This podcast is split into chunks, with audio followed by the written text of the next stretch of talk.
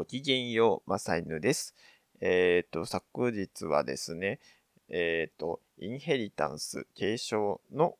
演劇を見てまいりました。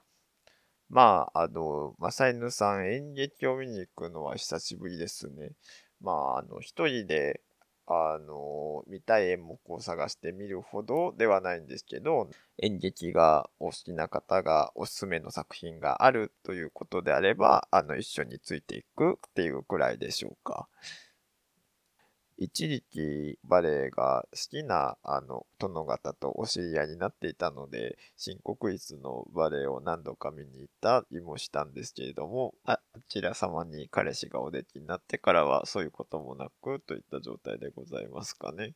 まあ、あの、ネットイートした話はともかくとして。まあでも、前編が3時間ちょっと、後編が3時間半くるくらいの演目でございますね。なかなか見応えのあるものでしたかね。まあ、あの、め立ちした時は大丈夫かなって気はしたけど、見たら大満足でございました。まあ、内容としては、その2015年から3、4年間ぐらいの、その、オバマ政権からトランプ政権へ移り変わるアメリカのニューヨークの中心を舞台にゲイがドタバタしてる。最初はきらびやかなところから始まってって感じなんですけれども、ただの都会のイケイケゲイラフにとどまらずに、そうですね、20代から60代ぐらいのゲイがいろいろ、あの、苦悩を抱えて語っていくという話ですね。今の同性婚が認められたアメリカで、えっ、ー、と、コミュニティもそこそこ役目を果たしたんじゃないかっていう感じを匂わせつつも、この今の状況が過去のエイズでバタバタし、人が死んでいたエイズが死の病気であった時代からの連続性、連続として今のゲイライフがあるって感じのお話って感じでしたかね。まあ、あの、ただのなんかキラキラレインボー物語にとどまらずに、その、またもしくは、そのエイズの暗い時代の話だけにとどまらずに、にそこから一歩踏み込んで、えっ、ー、と、コミュニティって何だろうみたいな、ゲイコミュニティとは何だろう。その一人一人ゲイライフがあってですね、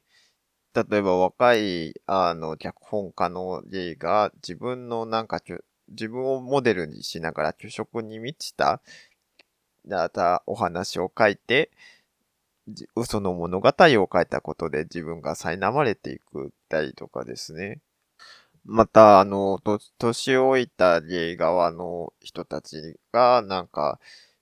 今まであの差別が強い時代をサバイブしてきた。一方で、あの、恵まれない仲間、仲間同士で支え合ってサバイブしてきた人もいれば、えっ、ー、と、自己責任的に受け止めて、強い自分を維持しながら孤独に生き、孤独に自分を律して強く生き延びてきた方のゲイの人もいたりとか、なんか、そうですね。それぞれの立場の違いですね。で、物語の中盤からは、あの、エイズの話になって、エイズで自分の知り合いが、友達がバタバタ死んできた中、多くの賞味を送ってきたりして、それをコミュニティで支えてきたみたいな話もあったりして。で、そういう時代があったけど、今コミュニティはいるのか、ゲイ同士で交流していくことに何か意味があるのか、みたいなことをなんか問いかけるようなお話でしたね。若いゲームを、年老いたゲームをどっちにも刺さるような作品だったなって。うん、まさにさんもなんかコミュニティって何だろうみたいなことは考えていたりとか、あの、エイズも薬、随分と状況は良くなったけれども、エイズも過去の病気じゃないんだなというのも身につまされて感じたかな。うん。やっぱそういう意味ではメッセージ性の強い作品だったかなって感じですね。うん、ぜひおすすめなので見に行ってくださいと言いたいところなんですが、この放送を上げる頃にはですね、多分東京公演が終了しているんだと思います。まあ、あの、大阪と九州は3月にあるっぽいんですけど、まあ本編の話はこのくらいにしてですね、会場にいたやっぱりなんかゲイの男性だとおぼしき人がちらほらいてですね、まああの若い方もいましたし、何より60歳ぐらいのゲイの人が、あの白髪をしてる、白髪でいらっしゃるゲイのらしき方がお一人で来ていたりとか、お二人で来ていたりとかしてたんですね。まあ、あの、2丁目とかで可視化されづらい、なんか落ち着いた感じのゲイの方がいらっしゃったのかな、なんて思いますね。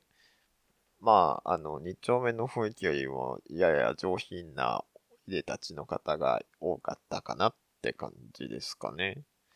うん。でもやっぱりなんかあの髪型がどこか決まってて背筋がシャンとしていて うん。なんか目線がやっぱり、うん。っていう感じがあったりして、うん。いや、まあ、サイヌさんだってあの、ゲイのお友達と、あの、お友達があの、強いおすすめで行った限りなので、まあ、髪も切りたてで単発でありましたので、人のことは言えないのかな。うん。まあ、それはいいんですけど。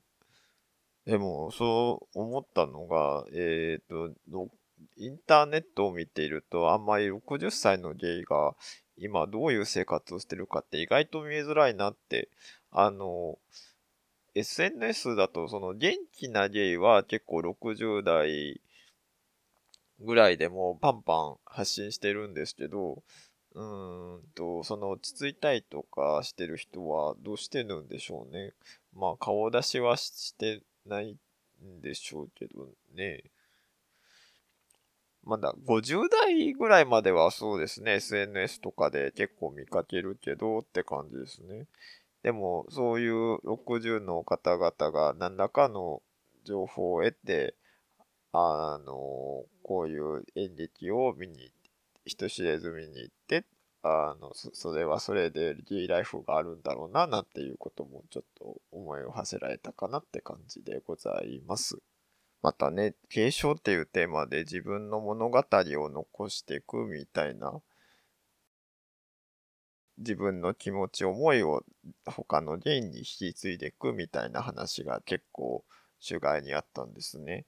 まさ犬さんもなんかやらねばという感じは多少あって、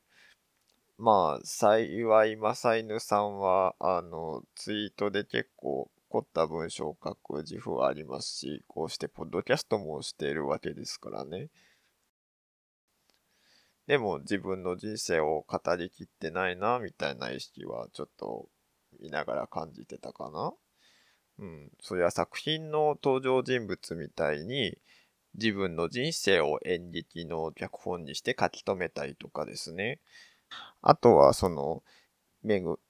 まれない芸に対して、あの、手を差し伸べて活動してきた家を残して誰かに引き継ぐみたいなことは、まさにとても、まさ犬さんののバイタリティでできることではないけれども、なんかね、毎度毎度30まで童貞かつ処女だった彼氏なしイコール年齢。この恵まれた、比較的恵まれた時代にですね、こんな境遇を生きてしまった親の宗教の影響でこんな人生を歩んできてしまったみたいな話をですね、どっか残しときたいかなって思ったりもしましたかね。でも自分の人生を残すって、うん、大変だからね。それこそ作品中でも身を削って残したみたいな話なんかも描写されてたりして。まあね、それを誰が受け取るかもわからないですけど、まあ必要なかったらポイ捨てでもいいんですけどね、なんか自分の自己満足的にも残しておきたいみたいな意識はちょっと芽生えたかなって感じでございました。うん、以上です。ではまた。